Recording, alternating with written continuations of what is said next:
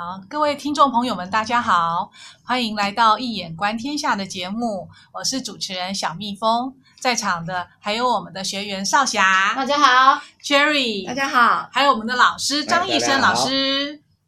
嗯，哎，老师啊，我们前几次啊有谈到哲学中的文学，那我想说这一次呢，来谈谈文学中的哲学，可以吗？好，好啊，好啊。那我就想到说。文学作品中跟哲学有关系的，我突然想到三个诗人哎，嗯，像那个被称为诗圣的杜甫，嗯，他好像跟儒家的思想比较接近，嗯，再来是号称诗仙的李白，跟道家的哲学好像蛮接近的，嗯，然后再来就是。被称为诗佛的王维，嗯，他当然就是呃跟佛教比较有关系喽。是。然后呢，除了这个之外，还有比如说《红楼梦》，嗯，它也是结合儒释道哲学的思想，嗯，哦，这种呃类似的作品当然也很多。就想要请教老师，嗯，这个文学作品一定要言之有理，要呈现作者的核心思想吗？呃，我记得我好像讲过，就说其实文学是哲学的戏剧化。嗯，对。然后基本上每个作品的背后一定有作者本身的世界观、嗯、人生观、价值观，这些应该大体上都是全面具有的。嗯、呃，举个例子来说啊，比方说史作琛，嗯啊，他写了一部小说，大家都只知道史作琛，史作琛是写的是那个一些哲理的东西，好像是哲理的探索，但基本上他有写文学作品，然后他的小说名字叫《堕落的老人》。在他的这部作品的这个封面页上，他就标出说，他的主题思想，他的整个哲学思想，就是一个人如果不能纯然而成圣，他便是个堕落的人。看到这个标准多高？哦、一个人不能纯然成为圣人，就是一个堕落的人。我们都好堕落，不要不要这么一讲。哎，安利哉啊，哈，好好，所以就是说要留意这样子，所以他他一辈子单身的。哇哲学家不结婚的嘛？哲学家自己本身就是个这个圆满具足的人，圆满具足的人格，干嘛需要另另外一半来补缺？他不缺，他圆满无缺。老师苏格拉底就是因为他有个老婆，他才会成为哲学家。诶，是有点道理哦。这个如果没有东西的不一样，如果没有这个老。婆，我们好像他是个二妻，他很怕老婆。那庄子的老婆，我们的姜子牙也是有一个二妻。是啊，那庄子的老婆到底好不好？为什么死掉他还要打鼓？庄子老婆死他还要敲鼓，那他老婆是很凶还是怎样？呃，开玩笑的，就是说基本上，那么因此史作生一生当中，他呼吁人们都要读最好的书，看最好的画，听最完美的音乐。过最完美的人生，完美人生不要有人家的打岔，开玩笑，就是说这就是完全实践他的那个 personal philosophy 个人哲学。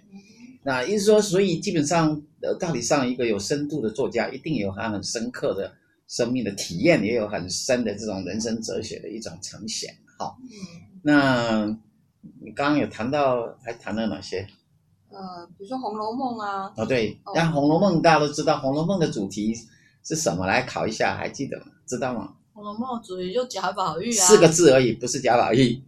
主题是用简单的话就要讲嘛，殷勤，殷勤悟道吗？对，很好很好，殷勤悟道啊。因为贾宝玉，由于他跟这个林黛玉之间的情爱受到整个贾母以及整个贾家的整个大的观念的整个摧毁，所以他发觉他原先所看到的世界，原来不是。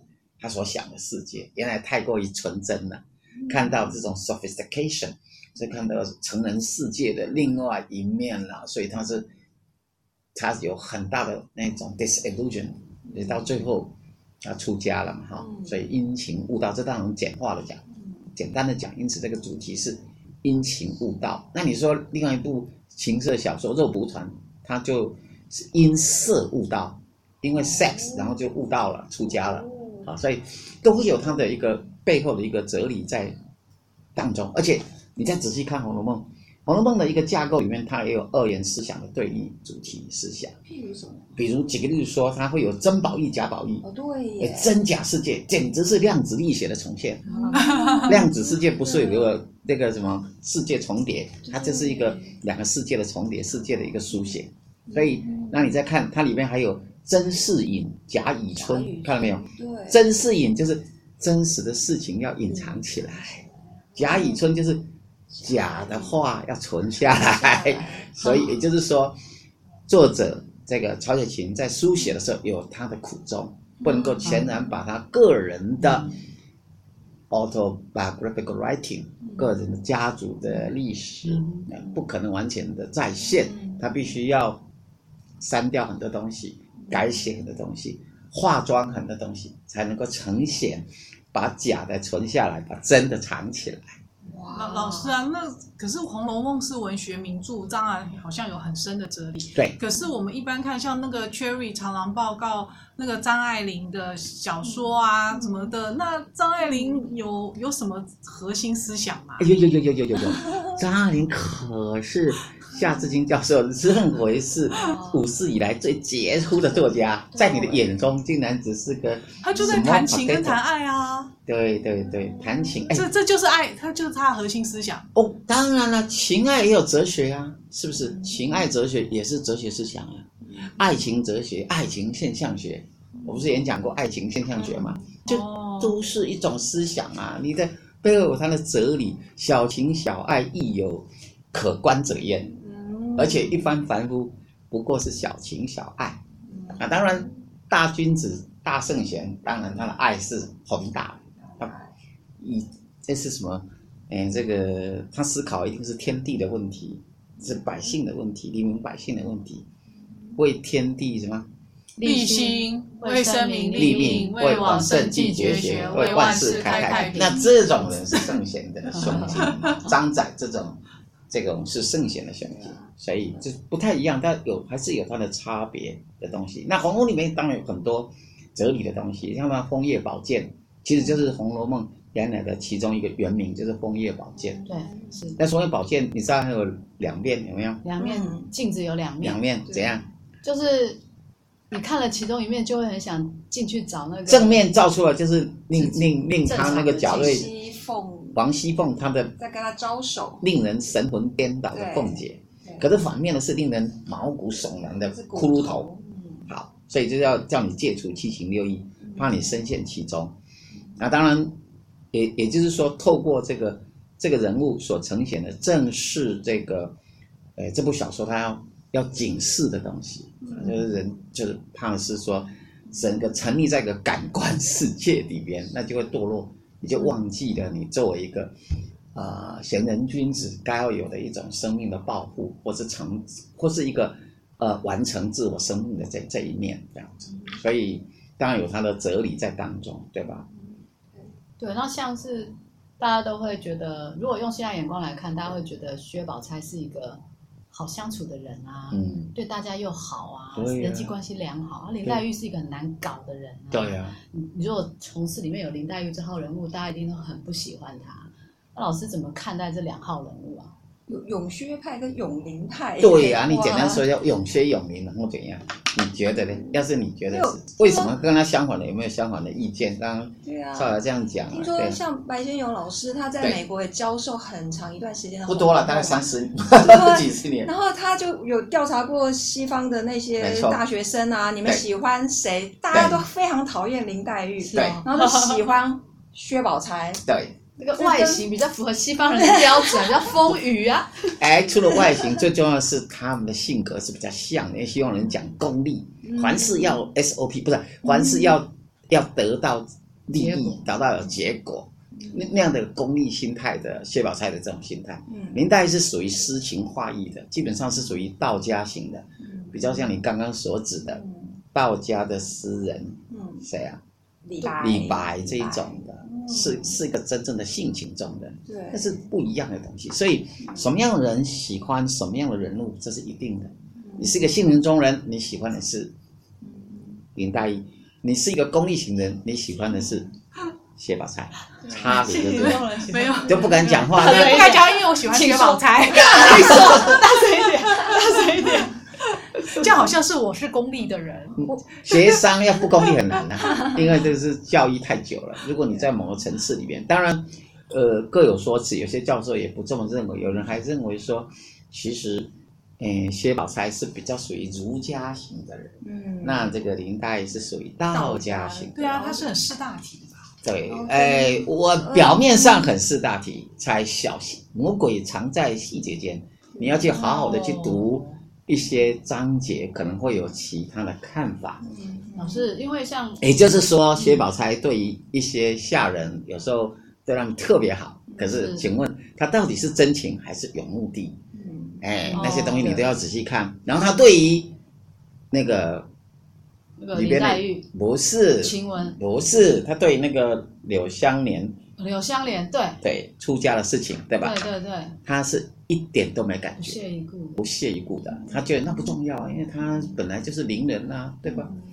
要为什么两种双标呢？总有两种标准，那就是说基本上是不一样，因为他会是以这个。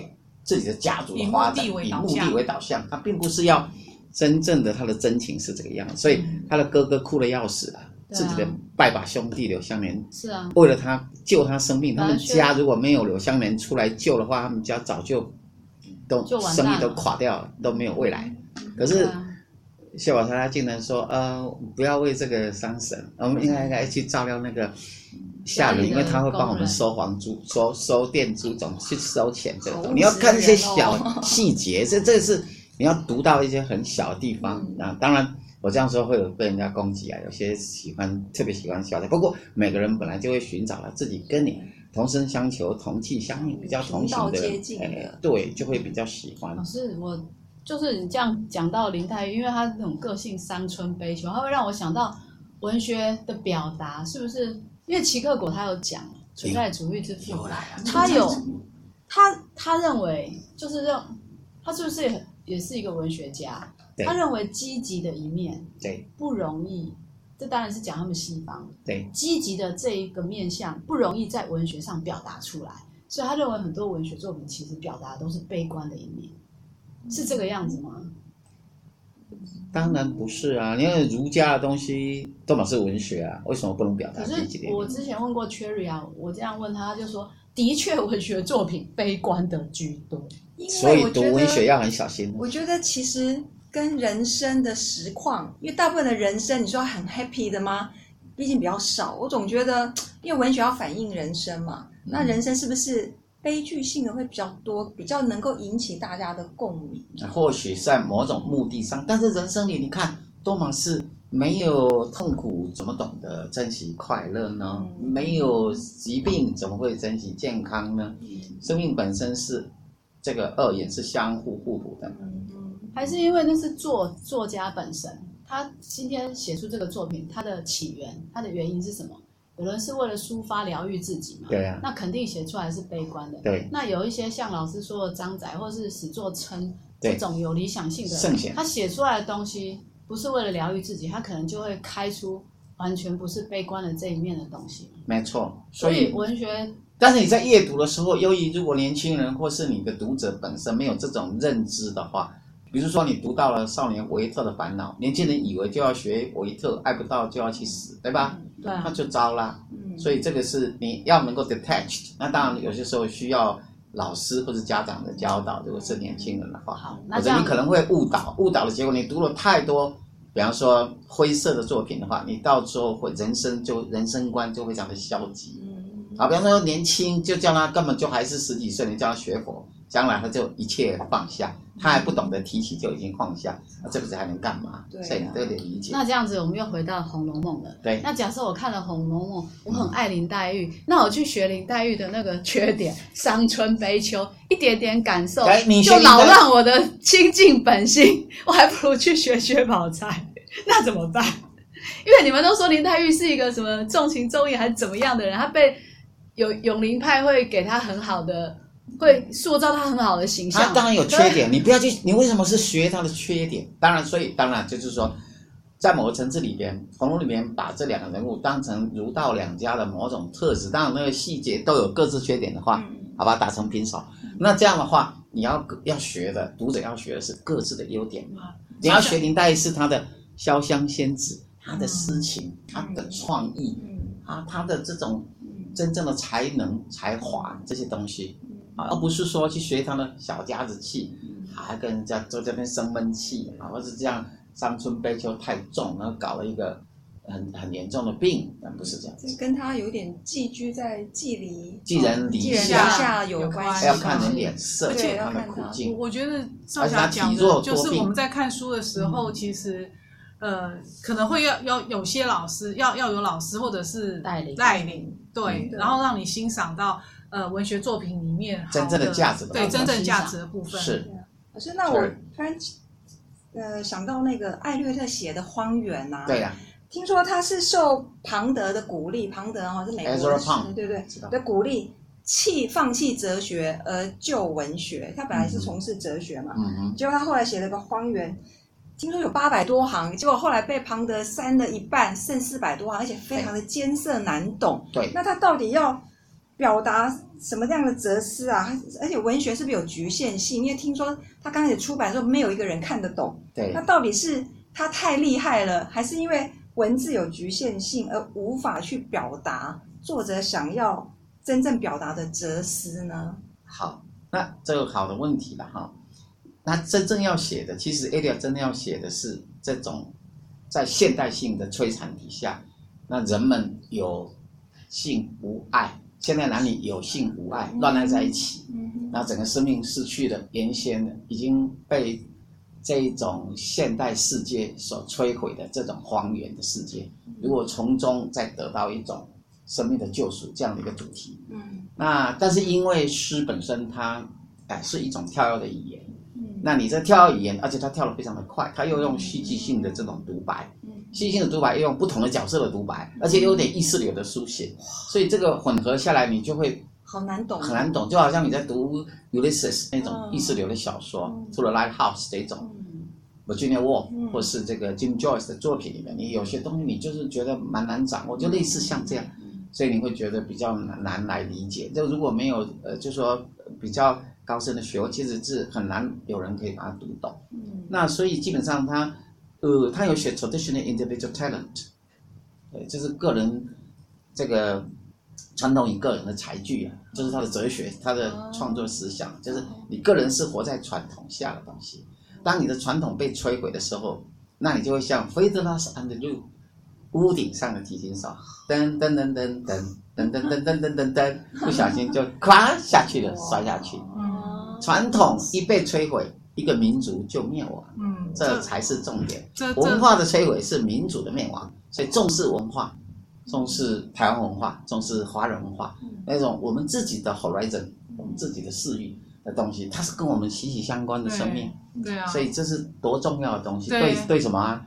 没有啊，就是想到老师常常要讲，我们做学问或者就是要做根源性的学问，回到根源。嗯，想跟我讲的，难得我记住，记住就是这个东西。好啊，离开了根源，你就开不出东西来。嗯，回到根源，你就能得到救赎。嗯，这就是，诶，这一集的。重要的结论。好，那喜欢我们节目的朋友，请订阅我们的节目。喜欢听讲座的朋友，呃，我们每个月都有呃免费的讲座，举办免费讲座。那在节目简介里面呢，有活动 DM 的订阅连接，麻烦大家这样去填写。我们发定期发讲座讯息给各位。那今天的节目到这里结束，非常感谢大家的收听，也感谢少侠 Cherry。张医生老师的参与，我们下次见喽！好，拜拜。